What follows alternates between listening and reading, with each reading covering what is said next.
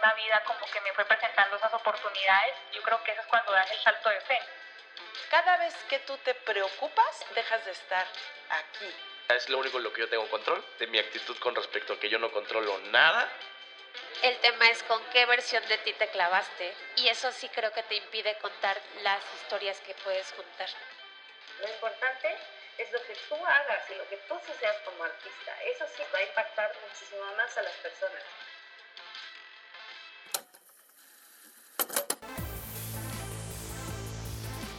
Bienvenidos a Secret Sessions, un espacio de emprendedores para emprendedores.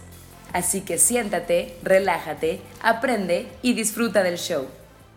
Hola, hola amigos, ¿cómo están? Eh, bienvenidos a un episodio más del podcast Secret Sessions, el podcast. La verdad es que llevamos como 10 meses de ausencia, entonces ahora sí fue eterno entre un episodio y otro, pero era para que nos extrañaran. Eh, han sido muchísimas cuestiones, ya después haremos un episodio especial, obviamente hablando de las circunstancias de la, de la pandemia, cómo la hemos vivido, qué hemos aprendido y los retos que hemos obviamente desarrollado y, y, tenido, yo creo que todos. Y pues a nombre de Marian, que el día de hoy no va a poder estar con nosotros, pues yo tengo el gusto de presentarles a nuestro invitado, porque qué manera de regresar, la verdad es que me da mucho gusto. Yo siempre he sido una apasionada de, si bien no conocer todos los deportes o no estar muy al, tanto más que en ciertas disciplinas como en el golf, por ejemplo, de, de quiénes están haciendo las cosas bien y quiénes están luchando por sacar a México adelante, soy una apasionada de apoyar el deporte y a los deportistas y a los atletas mexicanos. Y el día de hoy justamente tenemos un invitado súper especial. Su nombre es Luis Javier. Yo no lo voy a presentar, les voy a dar nada más una sinopsis. Él es el que se va a presentar así solito porque yo creo que no hay mejor presentación y nadie conoce más su propia vida que uno mismo. Bueno, esperemos, ¿no? Se supone. Esa es la idea. Se supone.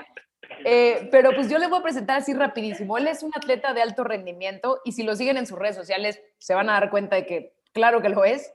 Es un exfutbolista profesional. Él es campeón universitario en fútbol soccer. Actualmente es jugador de flag football. Él es licenciado en Mercadotecnia y Administración por la Universidad Panamericana y su motor más grande es la gente que quiero. Y el día de hoy vamos a hablar cómo tiene que ver el deporte con el tema del emprendimiento. Así que la primera pregunta, mi queridísimo Javi, es ¿quién era Javi? ¿Quién es Javier? ¿Y quién quiere ser Javier en el mundo del deporte? Y cuéntanos todo lo que nos quieras platicar para que la gente te, te conozca. Ok, muchas gracias eh, por la invitación, Nina, primero que nada. Y, le mando un saludo a tu, a tu socia, Marianne, que pues desgraciadamente no pudo estar con nosotros, pero eh, pues desde aquí la tenemos presente. En base a tu pregunta, ok, ¿quién era yo? Yo empecé a jugar deportes desde muy pequeño. Eh, yo tenía eh, esta pasión desde que tengo uso de razón. Mis primeros recuerdos en el deporte pues obviamente era pues, la selección mexicana de fútbol, las olimpiadas, todo este tema eh, de, de, verlos en la tele. Pero yo empecé desde, desde la primaria a practicar los dos deportes. En ese momento no era flag fútbol, sino era fútbol americano y fútbol. Te puedo decir que a los seis años yo ya estaba en una cancha y era lo que yo sabía que me encantaba hacer. Tal vez no como se convirtió después en algo profesional, pero sí era eh, pues lo que más me divertía hacer. Y hasta el día de hoy puedo decirte que soy ese mismo niño que se divertía eh, en, la cancha de la escuela.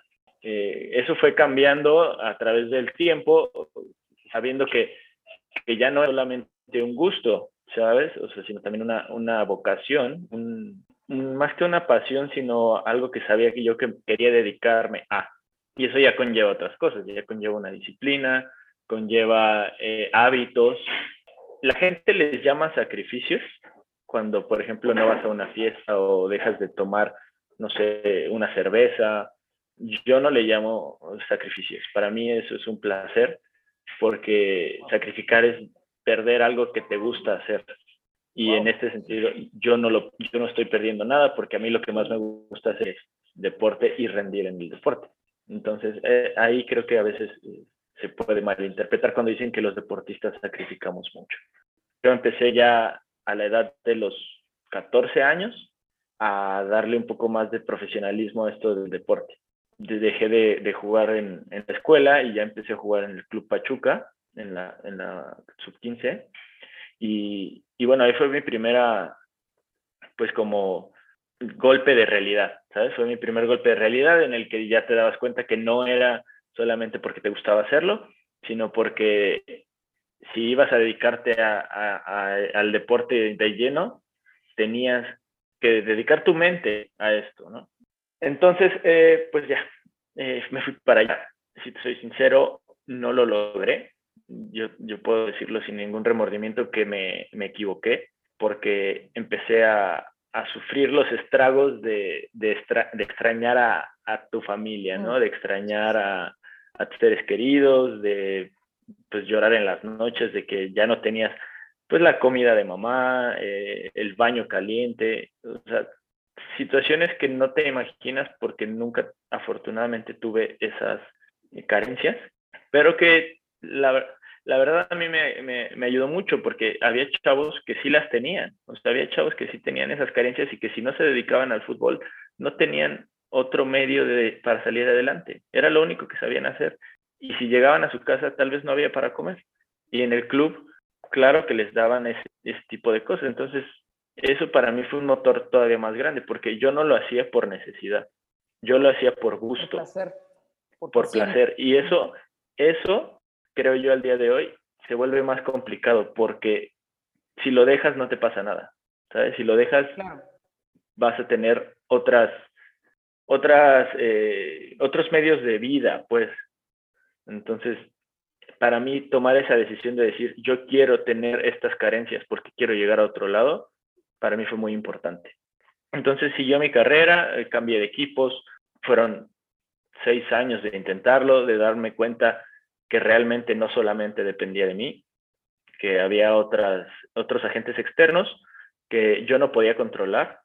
Y, y eso, digo, lo platico a mi edad de, tenía 17, 18 años y, y, sí te ayuda a madurar pues más rápido. O sea, te encuentras con problemas que tal vez un universitario o un profesionista se encuentra a sus 26, 27 años. Y tú con 16, 17 años tienes que empezar a, a, vivirlos, ¿no? Es, es complicado, sí, es fuerte, pero es, ayuda mucho, ¿no? Ayuda mucho a, a poder tener una perspectiva un poco más amplia de lo que, de lo que es la vida.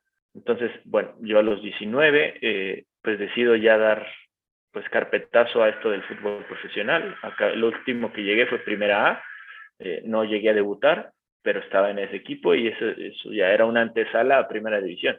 Pero para llegar ahí, aunque parecía muy pequeño, era un trecho enorme, ¿no? Entonces, eh, de ahí yo decido irme a la parte estudiantil en Estados Unidos, me fui a estudiar a Talladega College en Alabama, y, entonces ahí fue otro cambio, fue otro cambio, otra perspectiva. Yo llegué con, con la idea, y, esto eh, me gustaría que lo supieran, con la idea de que Estados Unidos es muy bueno y nosotros no somos tan buenos, ¿sabes? Que, que allá todo es muy padre y aquí no tanto. Y aquí no lo es, sí, sí, sí, es un paradigma que hay en todo, ¿no? Es un paradigma, exactamente, y te puedo decir que no es cierto. O sea, sí tienen cosas muy padres, pero no somos ni menos, ni este país, te puedo decir, tiene riquezas que ellos no pueden ni soñar, tanto o sea, como personas como del país como tal. Entonces, yo me iba con esa gran ilusión de, de, bueno, acá todo va a ser diferente. Y sí, sí había muchas cosas muy padres, pero me di cuenta que no era el lugar. O sea, no es el lugar, no es eh, que allá sea muy bueno y acá, es muy malo por la experiencia que trae el profesional, sino que eres tú. Tú eres quien hace al lugar grande.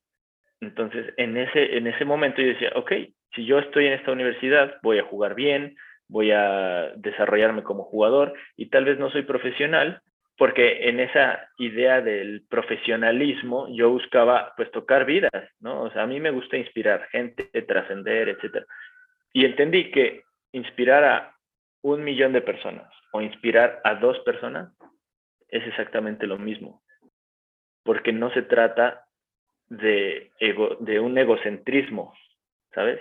Se trata de aportarle a la gente sin, sin buscar ningún eh, beneficio a cambio.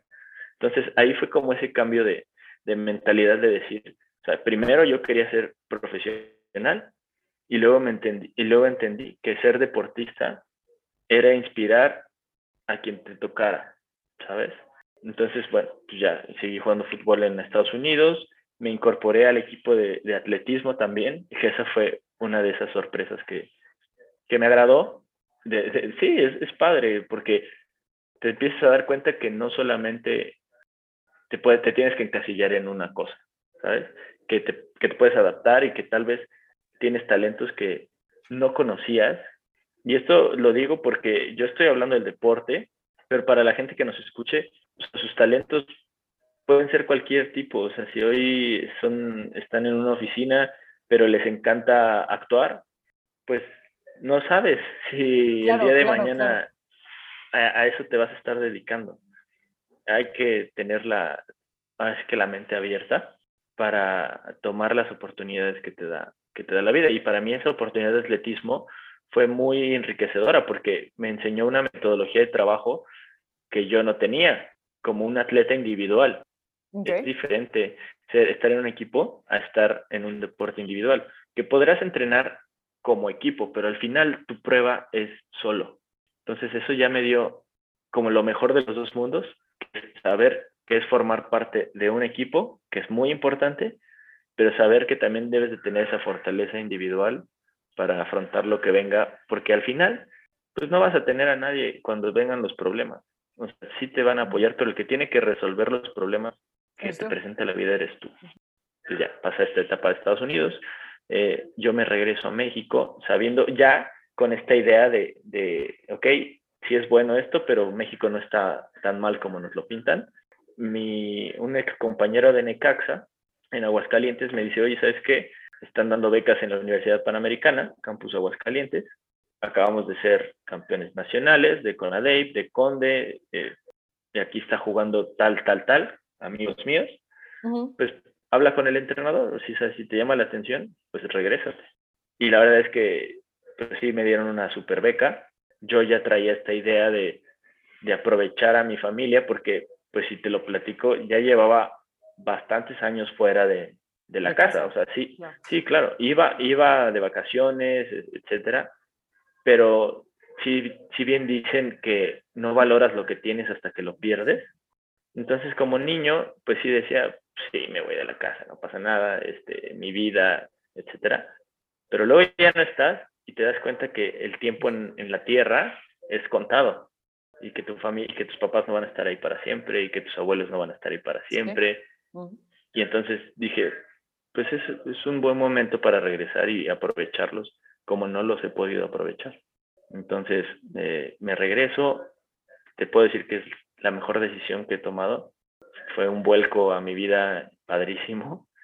Eh, yo no regresaba un poco reacio, ¿no? También por esto de, de, bueno, ya iba a titularme allá, etcétera. Al final, pues iba a ser como diferente en ese sentido.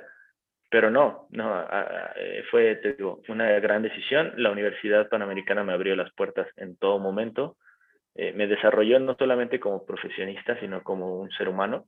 Y, y conocí a gente extremadamente valiosa, eh, empezando por mi entrenador, Pedro Cruz, que, que es, una, es una gran persona y puedo decir que es un gran mentor. Pues ya estando en la universidad, eh, sigo jugando fútbol, pero se abre esta vertiente del flag football, ¿no? El que lo acabas de, de platicar. Ya cuando yo regreso, pues yo ya regresé de 21 años, yo ya no regresé chico. Entonces, para mí ya esta parte del tiempo ya pesaba, ¿sabes? Ya era, ok, ¿a qué me voy a dedicar? Eh, ¿Qué planes tengo? Etcétera. Y también te das cuenta que esos planes no pasa nada si se cambian, ¿sabes? Mm. Porque es la idea, el paradigma de tienes 18, estudias, eh, te gradúas a los 22, empiezas a trabajar, eh, etcétera, etcétera, etcétera, etcétera, ¿sabes? Es, es, como la idea general que como, el, como el checklist, ¿no? Que tenemos el que checklist, exactamente, esa, esa es la palabra. Y luego te das cuenta que no, que lo puedes romper y que tú puedes llevar tu propio camino y que si empiezas la carrera a los 21 o a los 25, no pasa nada. Uh -huh. eh, hay que tomar de la mejor manera lo que te presenta la vida como tal. Entonces, entré a este equipo, increíble, te digo, eh, empecé a jugar mi primer año, pero debo mencionar que a la par yo jugaba el flag como un hobby, era como mi desestrés de los domingos, o sea, porque yo entrenaba fútbol diario y hasta en fines de semana los sábados a las 7 de la mañana, entonces mi papá invitaba los domingos después del entrenamiento a jugar. Desde que llegué a Aguascalientes a los 17, 18 años, que de repente cuando regresaba este, de vacaciones del fútbol me decían, oye, hay juego, vente. Ah, sí, y iba a jugar. Y, así era algo que se me daba muy natural, sinceramente. algo que, que él siempre, me acuerdo que siempre me decía, es que tú naciste para jugar esto. Y, me lo decía porque yo estaba dedicado a lo otro. Y yo, ah, pues sí, sí me gusta, está divertido, ¿sabes? Sí, sí, sí, sí. Entonces, entonces, nunca le tomé importancia. El primer año de la universidad ya existía el equipo de flag, pero yo, yo me negué, o sea, me invitaron, porque obviamente jugábamos en la liga, en la misma liga que el equipo de mi papá, y yo les dije que no, que yo estaba dedicado al equipo de fútbol, que mi beca era de fútbol y que pues muchas gracias, pero que yo no tenía ninguna intención de, de ahora sí que tomarlo en serio esto del, del flag, ¿no? Ya lo respetaron, era otro entrenador, entonces pues no lo tomé. En el 2016, en el segundo semestre que yo estuve en la universidad, mi papá, por azares del destino, entra como entrenador del equipo de Tocho. Y entonces ahí cambia la cosa, ahí ya toma otro sentido el jugar el deporte, ¿sabes? Ya era una experiencia con mi papá diferente y él me dice, si te da permiso tu entrenador, juega. Pues sí, si me da permiso, juego. Yo esperaba que no me diera permiso, sinceramente. Claro, sí, sí, sí, sí. Por, por la, la, parte de, del desgaste de dos elecciones, al fin y al cabo, o sea, porque si te soy sincero, si yo hago algo, lo hago bien. O sea, no lo hago a medias, no es como que, ah, bueno, pues sí voy a cumplir y ya. No. Entonces, yo sabía que si me iba a meter a los dos equipos, era porque iba a hacer las dos buscar algo en ambos equipos, claro. Exactamente. Resulta que, pues sí me da permiso y yo así como de, ¿qué pasó aquí? Entonces... ¿Por qué no? Acuérdate que no querías que en otro. Exactamente. Entonces, eh, pues ya eh, sucedió así. Y, la verdad es que es otra sorpresa. Al día de hoy, no sé cómo explicarlo, pero yo soy un Luis Javier Morales antes del flag y un Luis Javier Morales después del flag. Suena muy fuerte porque a esto llevo dedicándome tres años, cuatro años, de, una, de una forma más profesional, dos años, pero sí ahora pareciera que mi vida como futbolista fue en o sea, era otra persona, ¿sabes? Entonces, parte aguas, pues yo empiezo a jugar, etcétera, empiezo a destacar, digo, a nivel universitario, que en ese momento pensaba que era lo máximo, después te das cuenta que no. Entonces, pero todo esto para mí era muy padre, ¿sabes? Porque yo nunca he sido una persona que las sorpresas le den para abajo. ¿Sabes? O los retos, le podemos llamar más bien retos. A mí cada vez que me digas, no puedes hacer algo, no, esto no va a funcionar, eh, cámbiate de, ¿sabes? O sea, todos los nos que me puedas decir, yo te voy a demostrar que sí. Wow, ok. Entonces, para mí, esta parte de, del flag fue como, ok, sí, ¿sabes? O sea, sí voy a jugar, sí me voy a dedicar, sí voy a hacerlo. Porque aparte, digo, nadie, y, esto también es muy importante, creo yo, tienes que reconocer tus talentos.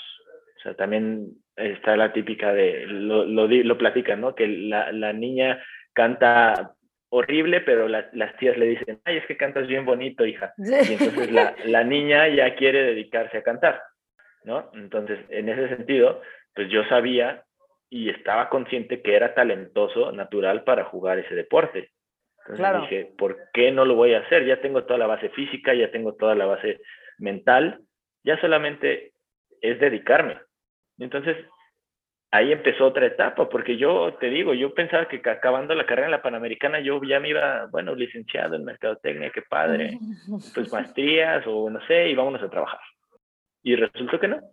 resultó que el flag me abrió otras posibilidades de, obviamente sí, tengo que desarrollarme como profesional, pero a seguir esta vida de un deportista de alto rendimiento.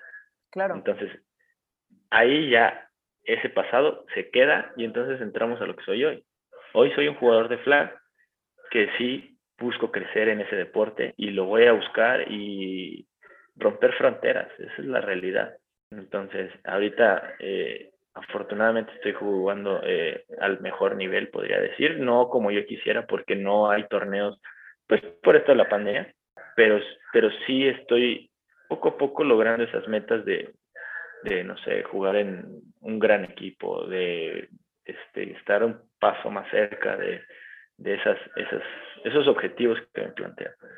Y, y, y en dónde me veo, que es lo último que me, que me dijiste de esta pregunta, eh, me veo, sí, cumpliendo esos objetivos, me veo buscando objetivos más grandes, eh, ya sea un mundial, ya sea unos Juegos Olímpicos, de verdad que no, no tengo miedo a decirlo.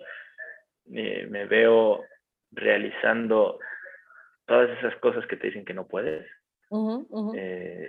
no me veo en una oficina, digo, aunque sea licenciado, te soy sincero, no me veo en una oficina, me veo emprendiendo, me veo saliéndome de la, de la, de la caja, ¿no? Thinking outside the box, como dirían eh, en el mundo de la mercadotecnia, y rompiendo esos paradigmas de, del no puedo. De verdad es, una, es un core que tengo muy presente y que me encanta. Me encanta tenerlo y, y que espero que, que sea más temprano que tarde, pero que si es tarde, tampoco pasa porque a veces la gente cree que, ok, tengo este objetivo, quiero ir a un mundial, quiero ir a unos Juegos Olímpicos, quiero varias cosas. Ok, el mundial es en, no sé, un año, los Juegos Olímpicos son en cuatro, etc. Ah, caray, no lo conseguiste ni en un año ni en dos años y no fuiste a los Juegos Olímpicos. Pues ni modo, tendrá que ser en cuatro años o en ocho años. ¿Sí me explico? Sí, sí, sí. Muchas veces creemos que los objetivos tienen que cumplirse cuando nosotros queremos. Como si tuvieran una fecha de caducidad, ¿no? Es correcto, y no es así. La verdad es que no, no puedes ponerle un tiempo al objetivo que tienes porque no depende 100% de ti, nunca depende 100% de ti. Tú tienes que hacer todo lo necesario para estar ahí, pero si no estás, tal vez no es por ti, Claro. Yo, yo recuerdo muy bien también esta frase de otro entrenador que me dijo, tú debes de estar preparado para cuando la oportunidad llegue. Y si no la tomaste, hay dos cosas. O no estabas preparado, aunque tú creyeras que sí. Que estabas, O no dependía de ti. Y ninguna de las dos está mal. Simplemente hay cosas que tienen que pasar y hay cosas que no tienen que pasar. Sí, totalmente de acuerdo. Entonces, y eso que, eso que dices está impresionante, está súper interesante porque también creo que en el mundo del emprendedurismo en general, porque mucha gente dice emprender, pues pon un negocio y no necesariamente, ¿no? por eso creo que justamente la plática contigo hoy es súper interesante porque emprender es hacer las cosas diferentes, salirte de la caja y hacer totalmente diferente a la estructura que toda la vida hemos, hemos visto, ¿no? Y ahorita que decías de la fecha de caducidad de las, de las metas, que, en el deporte sé que pasa mucho, ¿no? Decir, no, es que ya estoy muy grande de edad para ir a los Juegos Olímpicos, cuando tienes casos históricos de gente que lo ha hecho, pero el paradigma mundial es, no, hombre, si no tienes 18, ya ni para qué vas, ¿no? O sea, ya ni para qué lo intentas. Y, y, también hay una cosa muy interesante que lo dijiste ahorita y es, a veces no depende de ti, pero a veces el rol en el que tú crees que vas a estar en ese sueño que tienes, tampoco es el que pensabas, ¿no? O sea, igual y voy a poner un ejemplo que me lo dijo un amigo emprendedor justamente también, que se llama Mauricio.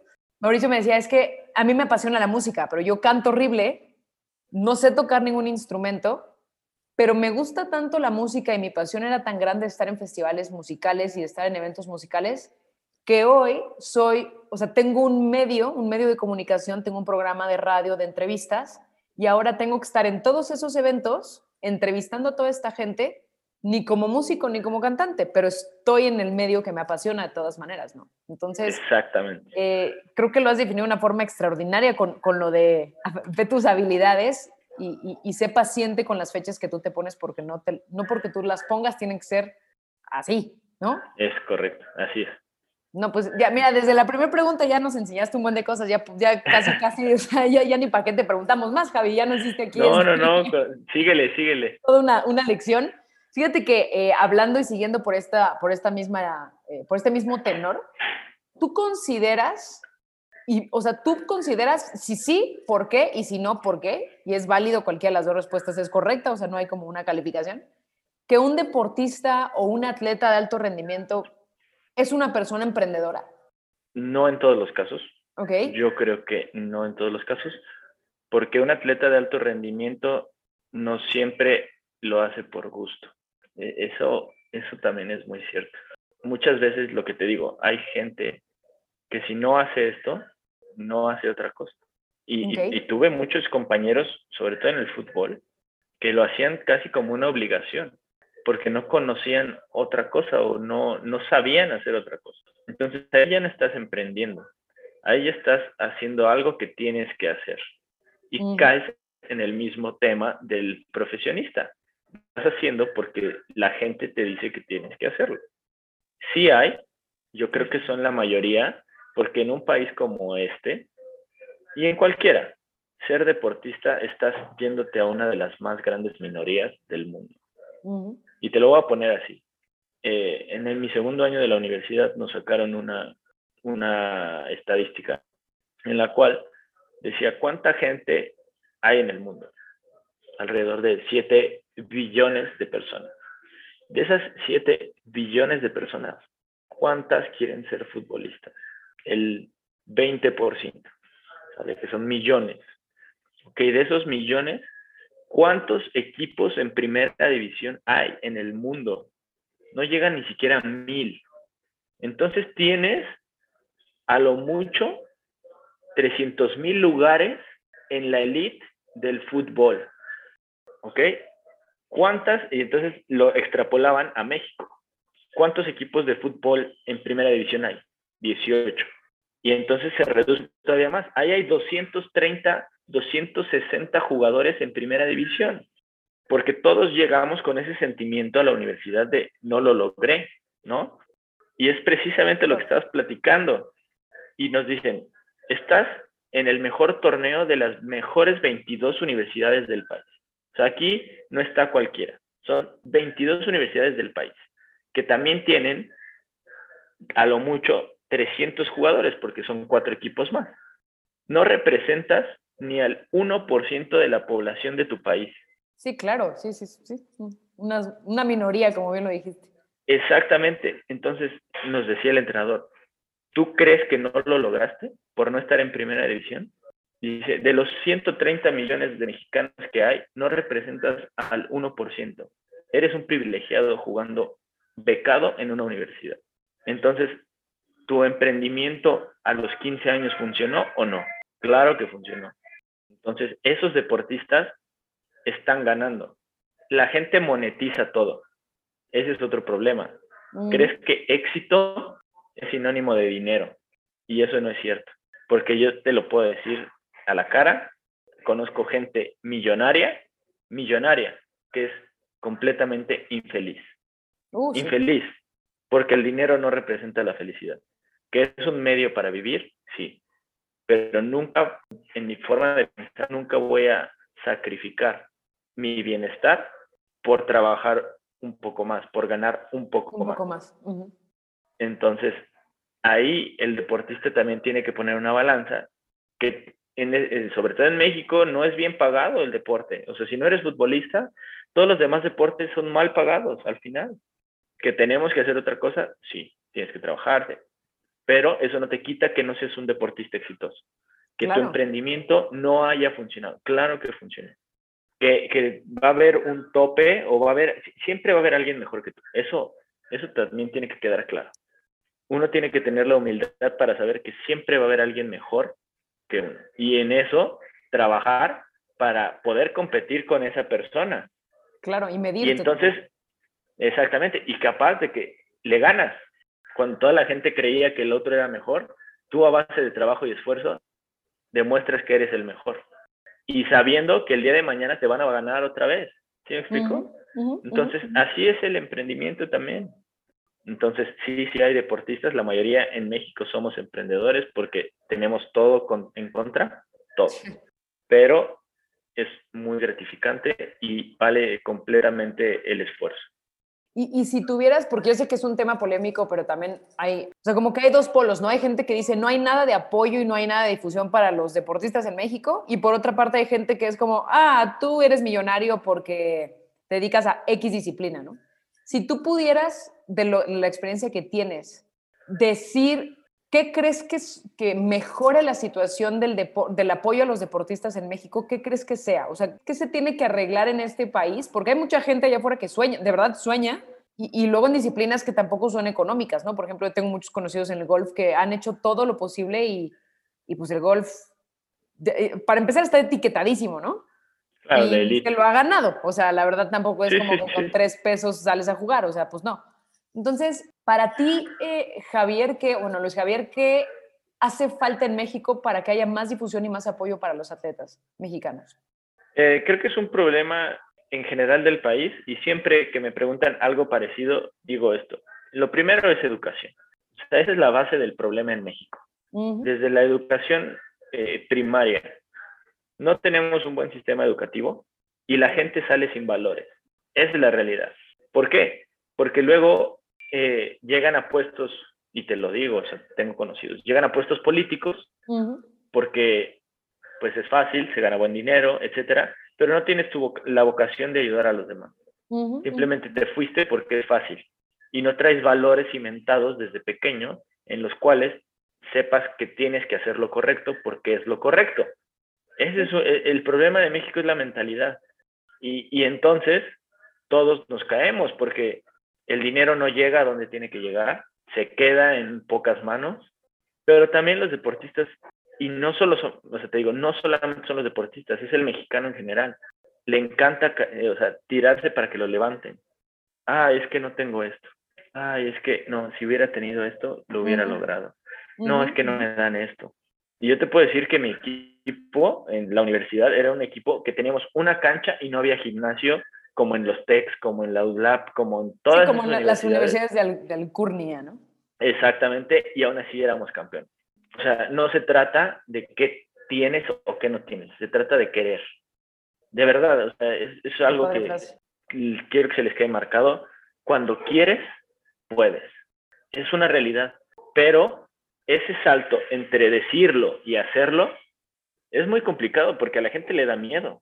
Claro que existe ese miedo de, y si lo intento y me caigo, pues te caíste y te vuelves a levantar. ¿Sí me explico? Entonces, es eso. El deportista o en la vida en general, te vas a caer y te vas a caer mil veces. Pues te levantas mil una. El día que te mueras, ese día no te vas a poder levantar. Entonces, claro, claro. Que, que te vayas y digas, ok, me levanté las veces que tuve que levantarme. Creí en mí las veces que tuve que creer porque el problema es que no creemos en nosotros. Y tocas puntos súper importantes porque, porque aplica todo. O sea, y era lo que desde, desde que platicábamos de, de, hacer este podcast, hablábamos de cómo hay muchas cosas que ahorita vamos a llegar a eso, ¿no? Hay muchas cosas que en el deporte se aplican o se tienen que aplicar para llevarlo a la cima o al éxito, que son exactamente las mismas cosas que tienes que aplicar si quieres ser una gran chef, si quieres ser un gran profesionista, si quieres ser una gran mamá, un gran papá, un gran psicólogo, ¿no? O sea, eh, al final de cuentas como que siempre se resumen las mismas habilidades y cosas. Y justamente eh, eso abre pie a la siguiente, a la siguiente pregunta. Para ti, si, no sé si te has puesto a pensar, si te tardas en responder, está bien, pero no creo, yo creo que lo tienes muy fresco porque es algo que se ve que es tuyo. ¿Cuál sería una fórmula? O sea, si tú pudieras ahorita pensar en una fórmula que tú aplicas en el deporte o que, o que aplican todos los atletas, todos los deportistas de alto rendimiento y que de verdad les apasiona, ¿cuál sería la fórmula para el deporte que también se puede aplicar a la vida para lograr las cosas que quieres? O sea, las metas, salir adelante, cumplir tus sueños. O sea, ¿qué, tendría esa fórmula que se aplica en el deporte y en la vida en general? Ok, lo primero, eh, yo sé que suena repetitivo y no es verlo negativo, sino verlo en positivo, saber que vas a tener obstáculos. Eso es lo primero que debes de saber. Que, no las, que las cosas no van a salir como tú quieres que salgan. Porque pues así es la inercia del mundo. Hay mucha gente que quiere lo mismo que tú y que tal vez esté trabajando lo mismo que tú o más que tú. Primero, saber eso. Segundo, tener disciplina, porque pasa mucho que tenemos, que tenemos, que tenemos motivación y la motivación es como una emoción. Las emociones son eh, efímeras, se van en, en dos segundos. Los sentimientos son duraderos. Eso debe ser un hábito. Los hábitos son, aunque no me quiera levantar a hacer lo que tengo que hacer, lo hago. Y lo hago de la mejor manera. No, no lo hago por hacerlo. por sacarlo, ¿no? Para esos hábitos, exactamente. Esa disciplina, esos hábitos, debe ser tu día a día. Y yo lo mencionaba ahí en, en, la, presentación que me diste, eh, aferrarte a las cosas buenas en tu vida, porque son, no, no son tantas. A veces creemos que, ah, este, en lo banal, ¿sabes? O sea, de, de, de, ah, pues sí, hoy estoy contento porque este, me fui de fiesta, etcétera, y, y de repente se te acaba la fiesta y ya te da el bajón. Te da el bajón porque dices, ah, ya no estoy tan feliz. Sí, necesitas otras cosas. Ya esa emoción, exacto, esa emoción acabó. Y no se trata de emociones, se trata de sentimientos, cosas duraderas. ¿Y, qué, ¿Y quiénes son las cosas duraderas? Tu familia, tus amigos, tu pareja. Esas cosas son duraderas. Esas cosas, si tú quieres que duren, van a durar porque esas personas te quieren de verdad. Claro. Entonces, a ellos sí te puedes aferrar a ellos cuando te caes, sí puedes voltear y decirles, hoy no estoy. Exactamente, porque no somos todos poderosos. Somos personas perfectibles, mas no perfectas. Entonces, siempre va a haber un día que vas a necesitar ayuda y tienes que ser lo suficientemente humilde para pedir ayuda. Claro. Entonces, sí, tiene que ser hábitos, disciplina, la gente que quieres y responder. Porque al final, si no actúas, todo esto que te estoy diciendo, no importa, ¿eh? O sea, te lo puedo platicar bien bonito, pero si no lo llevas a cabo, eso es algo que también debe ser como un must. Si todo lo que hablas no lo llevas al hecho, no tiene ningún sentido. Claro, claro, sí, nada más estás eh, haciendo vómito verbal, ¿no? O sea, exactamente. Logrando todo, de, como dice un amigo, pones un negocio y en Excel está en verdes, pero no lo has puesto físicamente, no lo has abierto, no, no, no te has puesto a vender, no has tenido pérdidas, ¿no? Entre la serie y el decir hay una diferencia súper grande. Es correcto. Entonces, creo que esas son las claves para que, para que tengan éxito. Y te digo, el éxito no es eh, el dinero, el éxito es que se sientan plenos con lo que están haciendo, con lo que están sintiendo. Eso es el éxito, a mi forma de ver la vida. Entonces, eh, si pudiéramos resumir la fórmula, sería saber que va a haber obstáculos, que te tienes que aferrar a la gente que quieres, a las cosas importantes en tu vida, bueno, más bien a la gente importante en tu vida, tener disciplina y construir hábitos. Hábitos, amigos, no vicios, porque hay gente que dice, ah, mi hábito es fumar, eso no es un hábito. ¿No? no, no, exactamente, es todo lo contrario. Justamente, qué bueno que lo menciona. El hábito es realizar una actividad constante que te va a generar un beneficio. Un vicio es todo lo contrario, una actividad constante que te está, que te está perjudicando. Pero mucha gente luego eh, tiene también el, es que así soy. Ah, claro, sí, sí, sí, sí, ese es típico, es que así soy. No, es que así siempre he sido. ¿Y por qué siempre vas a ser así? ¿Que ya, ya te moriste? Entonces es lo mismo. ya mañana te vas, no lo puedes cambiar. Pues claro, que puedes. claro que puedes mejorar. Entonces, va por ahí. Hay que tener hábitos de mejora, mejora continua. No porque digas, es que soy así, siempre vas a ser así. ¿Qué tal que cambias ese vicio o ese hábito malo que tienes y te das cuenta de que estabas a un pasito de convertirte en algo extraordinario? O sea, de verdad, así puede ser. Y nada más te faltaba eso. Sí, sí, sí, sí, ese toque de disciplina. Y ahorita, fíjate que me, me, encanta que hables de eso porque yo creo que todo el mundo vocifera de la disciplina, ¿no? O sea, todo y yo he caído también en eso, ¿no? O sea, no, yo soy muy disciplinada, no, yo soy muy disciplinado, ¿no? Y, y todo el mundo agarramos la bandera de disciplina y lo vemos como un, y, esto voy a citar a un autor que, no sé, quizás lo hasta lo, lo has leído porque te escucho y escucho una persona con muchísimo desarrollo personal y eso no es común tampoco. Ajá, te aventas unas frases de tu vida y así que dices, madre, este chavo podría ir a escribir un libro, ¿no?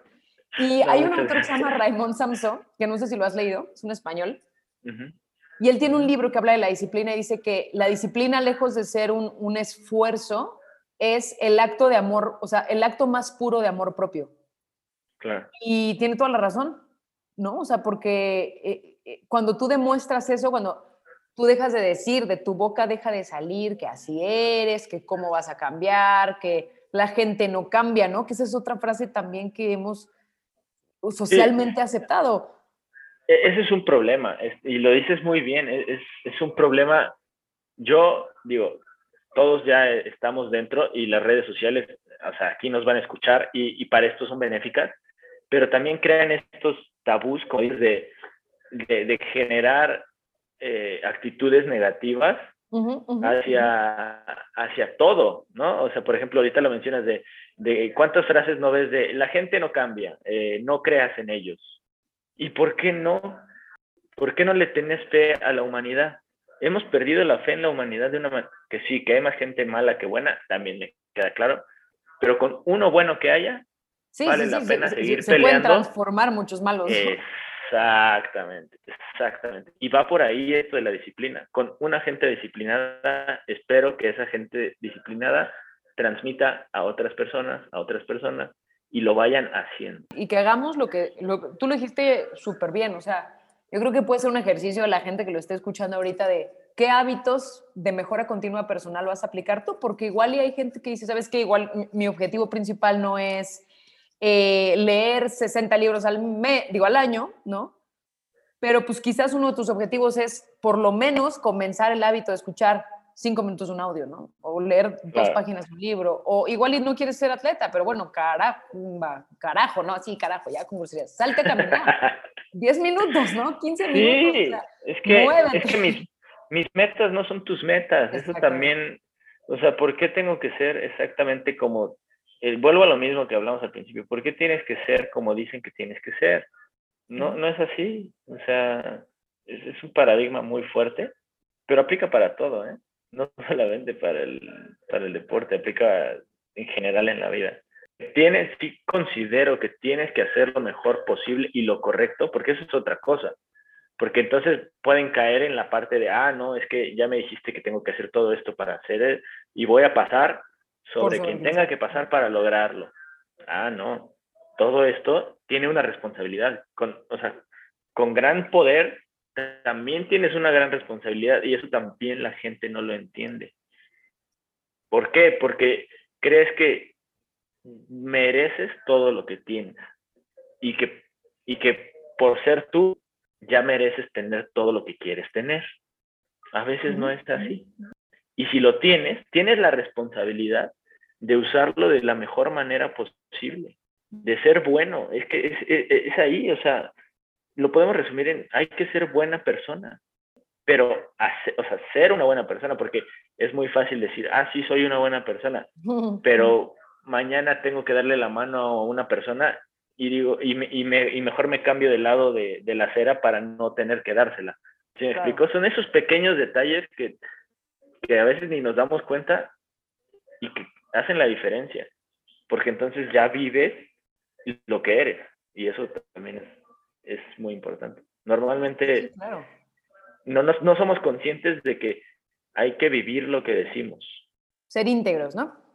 Ah, sí, hay que ser íntegros y eso es algo que, que hay que atesorar y tener, porque la gente íntegra se está acabando. Se está acabando. Totalmente. El mundo se está acabando a la gente íntegra y hay que, hay que salvarla, si se puede decir de alguna manera. Eso está, eso está increíble, ¿no? Porque quién, o sea, ¿cuántas veces no, no, no, bueno, yo rara vez al año tengo este tipo de conversaciones, es decir, o sea, la integridad va a salvar la humanidad, al final de cuentas, porque ser íntegro es ser responsable, ser disciplinado, que lo que digas es, tú lo dijiste ahorita súper bien, ¿no? O sea, eh, ayer, ayer hablaba con unas personas de eso y platicábamos de, pues de nada te sirve decir que quieres ser una persona emprendedora y, ayudarle a mucha gente si estás tratando de deducir impuestos como no se debe, si, si no sé, si, si, le mientes a una persona con un resultado, si, si, no, a veces pasa, ¿no? En el ejemplo de casa me acuerdo que mamá me decía, es que cómo yo te voy a inculcar, o sea, cómo los papás inculcamos no mentir a los hijos, si llaman a la casa y contesta tú y di que no estoy, ¿no? O sea, ese tipo de detalles que a todos nos pasa, a todos, no, todo, no, claro, y no estoy, no estoy hablando de ser una persona perfecta, jamás, o sea, eso, perfectible, eso como lo claro. Eso está Hay que ser perfectibles y tratar de hacer lo mejor en cada situación. Que obviamente vas a fallar, claro, o sea, eso... Los obstáculos otra vez, es, es, volver al círculo, el obstáculo que a veces eres tú mismo, esa es otra cosa, o sea, también tienes que entender que a veces tú eres el problema. Y cómo darte cuenta de eso, ¿no? O sea, que eso también es muy complicado, ¿no? Claro, claro. Y, eh, eh, dice un coach, no sé si alguna vez lo has escuchado, que te pongas a enlistar todos los problemas que tienes y si coincidentemente tú estás en todos, probablemente tú seas el problema principal. Claro, y eso no quiere decir que no puedas dejar de ser el problema, es que esa es la otra, porque te dicen, no, es que tú eres el problema, y entonces, no, yo ya me voy, ya, ya, o sea, ya, ya, me, me retiro de esto que estoy haciendo porque yo soy el problema. Sí, sí, sí, sí. No, de verdad, es que sí sucede, de, no, es que yo estoy haciendo, no, pues ya me voy. ¿Y por qué no peleas contigo mismo? Claro, ¿Por qué no, te, porque no cambias otra vez? Perfectible, exacto, es, es eso, es eso. Mm, qué, qué, ya, ya, qué buen de Braille ya, ya hay aquí. y eso, eso que dices está, está muy fuerte. Está, está muy fuerte, me, me, refiero a que la gente si escucha, escuchando esto, que se siente a pensar y que nos sentemos a pensar realmente cómo podemos ser todos los días perfectibles, porque tú lo dijiste, siempre va a haber alguien mejor que tú, no es competir con esa persona, es competir contra ti mismo llegando a ese nivel y poder decir, wow, ahora yo soy la mejor, soy el mejor en esto, pero sabiendo siempre que alguien te va a vencer, porque eso es una, eso es, eso es el, el, tema de no, no, tener arrogancia, ¿no? No tener humildad. Creo que en el tema del éxito, así debería de ser. Se pierde, se pierde, Y, y, exactamente. E, entonces, yo te lo digo, o sea, esto de siempre saberte o creerte el segundo, o sea, porque eso sería, ¿no? Siempre estoy en segundo lugar, no porque no sepas que eres el primero, o sea, vamos a entenderlo así, sino porque tú sintiéndote el segundo, mantienes una humildad de seguir trabajando, de seguir queriendo más, porque si tú te sabes el primero en todo, el mejor, etcétera, caes en una arrogancia que tal vez el día de mañana no te deje trabajar a ser el mejor. Y, y lo hemos visto en los deportes, cuántos equipos, cuántos jugadores dejan de ser los mejores porque dejaron de trabajar. ¿Cuántos no dicen, es que perdí el hambre?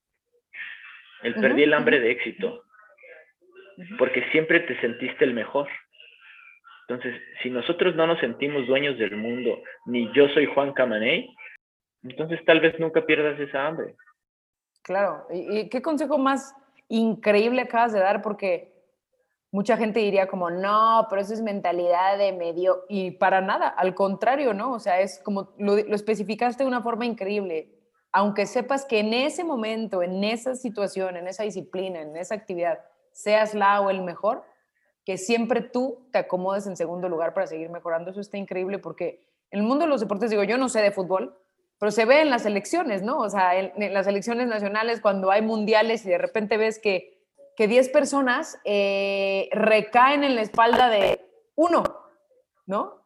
Pero no es culpa de ese uno, es que los otros 10 no se sienten lo suficiente y no buscan subir su nivel quizás a ese mentor, a ese, a ese maestro y todo se va a ese talento, ¿no? Y de repente es culpa de esa persona, en vez de decir, oye, era responsabilidad de 10 más, más la banca, más los primos, más la tía, ¿no? claro, o sea, es tomar tu responsabilidad siempre. No estoy diciendo que no seas el mejor, al contrario, como tú dices, hay que ser el mejor siempre, pero con responsabilidad, con responsabilidad, porque eso, eso te, te lleva a trascender. Oye, y, fíjate que ahorita que, que, al inicio cuando estabas platicando que decías que probaste lo mejor de los dos mundos, en, en el mundo individual y en el mundo del equipo, en el tema emprendedor, por lo general hablando específicamente de negocios o si quieres emprender en el mundo del cine o del deporte o por lo general en algún momento de tu vida o si no es que esa es la estructura que, que, funciona dependiendo de la disciplina que quieras hacer, en general, o sea, no estoy hablando solo de deporte, tienes que trabajar con gente, ¿no? Para ti, ¿cuál es un elemento vital del trabajo en equipo, por ejemplo? Y, aplica para todo, ¿eh? Para familia, para relaciones, para todo, confianza. Es confianza. Y, y, tú trabajas con, con la persona que me enseñó la confianza. Tú lo conoces. Y, y es algo que tampoco la gente está acostumbrada. La gente no confía y están en todo su derecho de no confiar porque volvemos a lo que estábamos platicando. El mundo no es color de rosa y normalmente te van a querer ver a, o sea, abajo o van a buscar sus propios intereses antes que los tuyos. Pero existen esas personas o existimos estas personas que te entregan tu confianza. Y cuando tú le entregas la confianza a otra persona, esa persona te va a responder. Claro. Si está a la altura.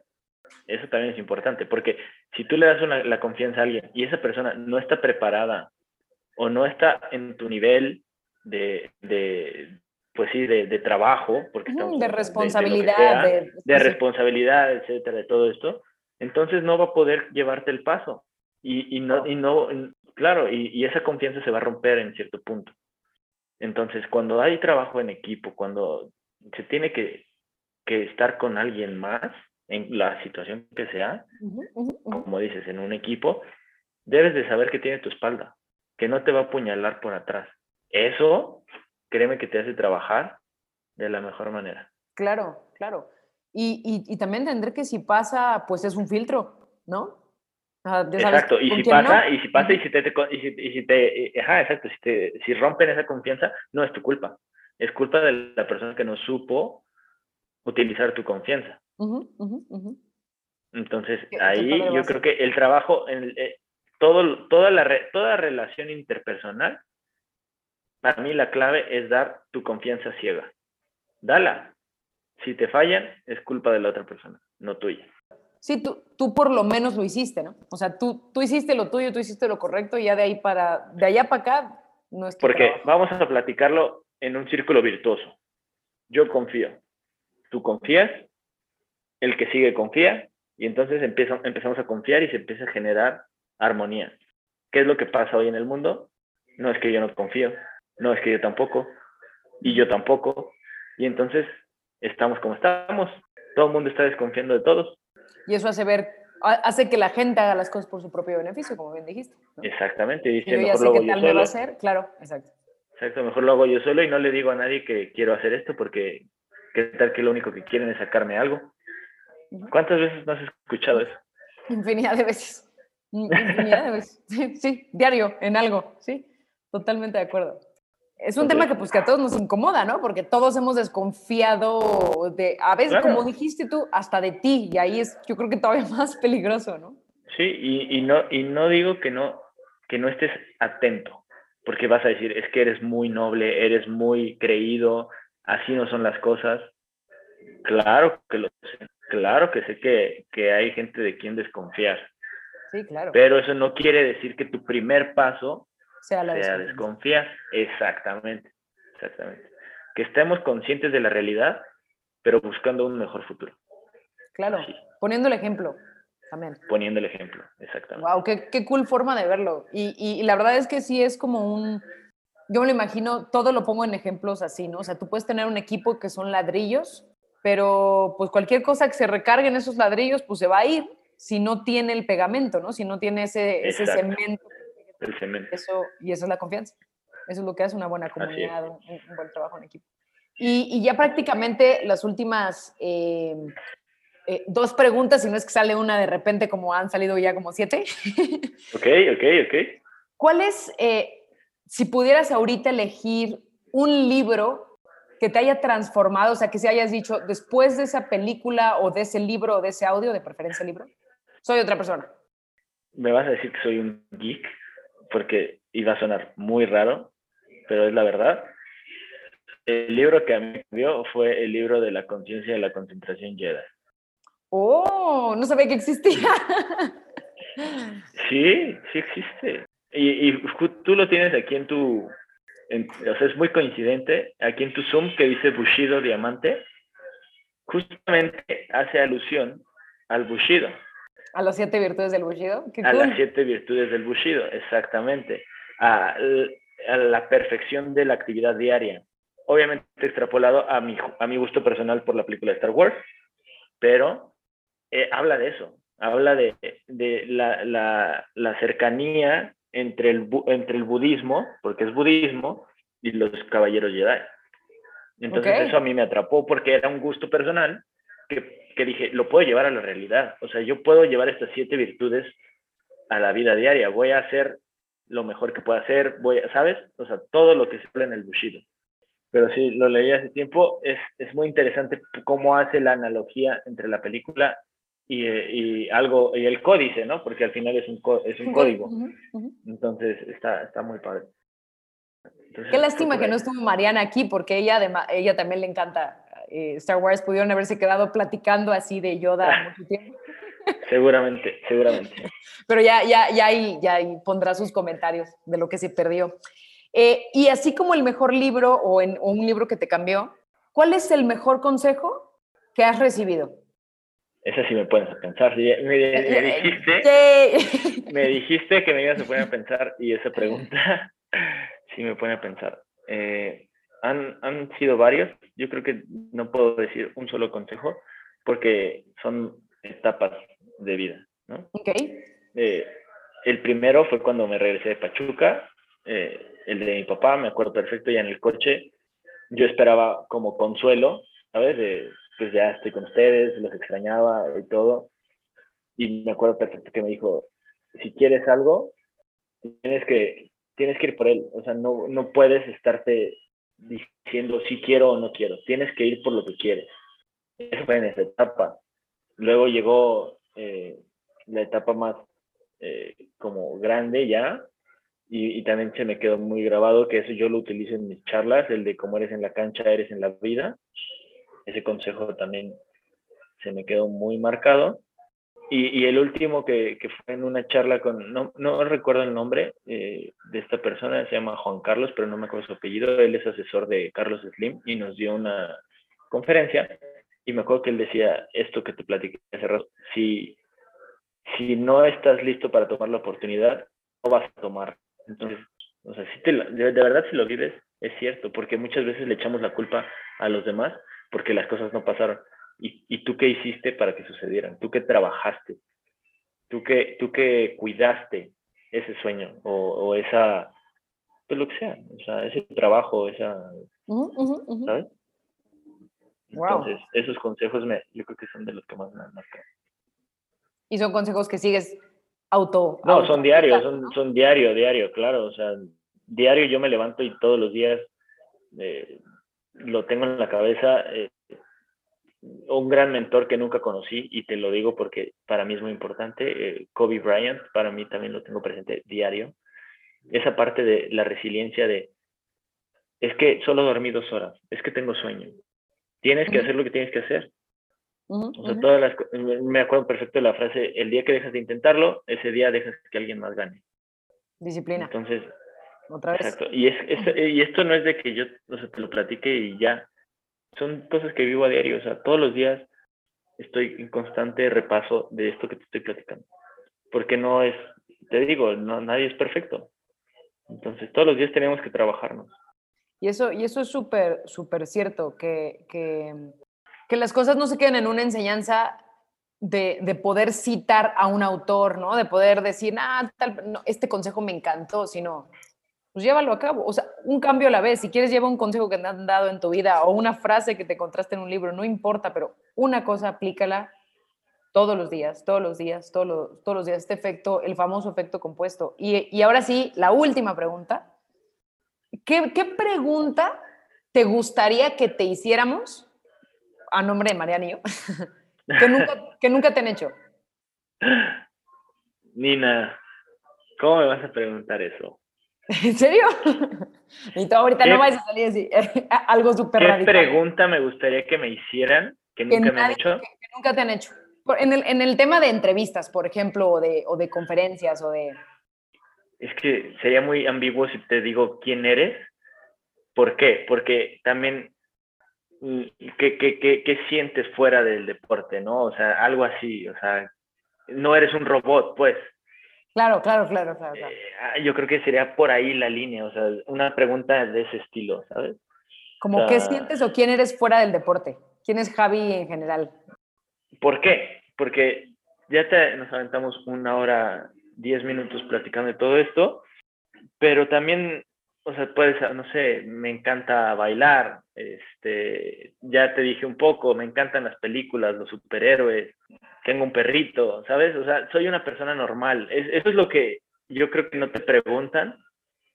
Claro. Y, obviamente está padre ser admirado. Eso, eso, ¿por qué? Porque tienes una carrera, una disciplina, un, un camino que no ha sido fácil, pero también que la gente entienda que somos iguales, que nadie es mejor que nadie, que simplemente tomé un camino que afortunadamente me dieron mis genes, mi, ¿sabes? O sea, Dios, si le quieres llamar, con estas virtudes. Pero que así también tengo días malos y que también necesito un abrazo, o sea, ¿sabes? y, que, y que soy tan humano como tú o como quien escuche este podcast. Yo creo, y yo creo que así lo voy a resumir, en saberte frágil está tu fuerza. La gente que se siente dura, que dice, no, es que yo yo no me rompo, yo soy yo, ¿sabes? Yo, yo no siento, yo, yo estoy en mi camino y nadie me va a mover, ¿no? Porque existe ese tipo de, de personas. Están mintiendo. Están mintiendo porque todos somos seres con sentimientos. Entonces el día que tú entiendes que puede ser ese guerrero, como dices, esa persona perfectible, esa persona de hábitos, esa persona disciplinada, esa persona fuerte, porque eres una persona fuerte, pero aceptas que eres vulnerable, que cualquier cosa te puede romper, te haces más fuerte. E, eso yo creo que es la pregunta que nunca me hacen y que deben de saber. No está mal ser débil. El problema es quedarte siendo débil. Porque volvemos a lo mismo. A ver, yo soy el segundo, ¿no? O sea, hay alguien mejor que yo si me quedo en el yo soy débil, pues siempre voy a ser segundo. pero si yo, exacto, pero si yo entiendo que fui vulnerable, que fui débil, pero quiero salir de eso, entonces voy a ser mejor persona de lo que era ayer. No, no todo, no todo es fuerza, poder, o sea, porque la gente, eh, eh, yo creo que va por ahí, el poder, la gente quiere poder, la gente quiere sentirse poderoso. Y cuánta gente, cuántos gobernantes, cuánta, no se enferman de poder. Y al final, créeme que son personas igual de sentimentales que tú o que yo. Claro, o hasta lo demuestran, bueno, no lo demuestran, más bien lo ocultan. No lo demuestran, pero está oculto, pero tal vez lo sufren más que uno. Totalmente. Entonces sí, yo creo que es uh, qué, qué, buenas preguntas, respuestas. y, qué, y qué buenas frases. Ya ves, te pusiste a pensar, eso, eso era importante sí, muchas gracias, muchas gracias. Si, te mandábamos antes todas las preguntas, era como, ay, sí, ¿no? Ya, ya, lo, ya iba a ser predispuesto. Iba a ser todo predispuesto y no, la idea era que era, es, es que en esas últimas dos preguntas siempre es un, no, a ver, espérame, dame un rato. O sea, siempre pasa lo mismo. Hablamos mañana. Hablamos mañana, así que te pueda contestar, ¿no? Este, pues la verdad es que ha sido una plática súper a gusto, ha sido muy distinta a la que cada, cada uno tiene una esencia muy especial, cada, cada capítulo cada persona. Y este tiene un, toque súper diferente, es como hasta muy filosófico, ¿no? En muchos aspectos. Y yo te agradezco por tu tiempo. A nombre de Marian también te agradezco, mi queridísimo eh, Javi. Y ya para despedir el, el, podcast y este episodio, eh, me gustaría si nos puedes regalar, bueno, a la gente, eh, alguna forma de contactarte en redes sociales o algo por el estilo, que te sigan y demás, que las quieras contar.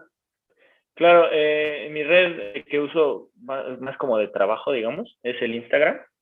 Entonces, eh, mi cuenta es L Javi, de Luis Javier, L Javi, 17 guion bajo. Ahí pueden, cuando quieran, este, podemos platicar, podemos este, contactarnos y el consejo que yo les pueda dar, estoy abierto a hacerlo. Y, y sí es cierto, sí está, sí está abierto a hacerlo. Yo ya le pedí un consejo. Es, correcto, es correcto. Nina ya utilizó su, su boletito de consejo. Yo, yo utilicé mi boleto dorado de, del, de consejo. Espero sacar otro pronto. Este, claro que sí. Pero mi queridísimo Javi, de verdad, muchísimas gracias. Ha sido un placer platicar contigo y conocerte más. Eh, y conocer esta filosofía que se ve que viene de familia, que contagias, que seguramente tendrás un camino súper exitoso, porque ya lo tienes por el, por el principal hecho de que es un gozo para ti lo que haces y cómo hablas de lo que haces y lo que le enseñas a la gente. Entonces, en nombre de, toda la, de todas las personas, muchísimas gracias. Gracias a todos por escucharnos. Estamos en Spotify, estamos en YouTube, estamos en Apple Podcast, estamos en, en Google Podcast como Secret Sessions, el podcast, para que nos escuchen. Y pues muchas gracias, amigo. ¿Algo más que quieras añadir? No, muchas gracias a ti, muchas gracias a Marian por invitarme, eh, muchas gracias a la gente que va a tomar este tiempo para escucharnos y esperamos o espero que aunque sea una cosa se les quede. Es por lo que hago esto y por lo que me encanta, aunque algo de lo que diga lo puedan llevar a su vida, para mí ya estoy ganando. Entonces, muchas gracias. Perfecto, pues gracias a ti, gracias a todos y que tengan un extraordinario, extraordinario día. Chau, chau.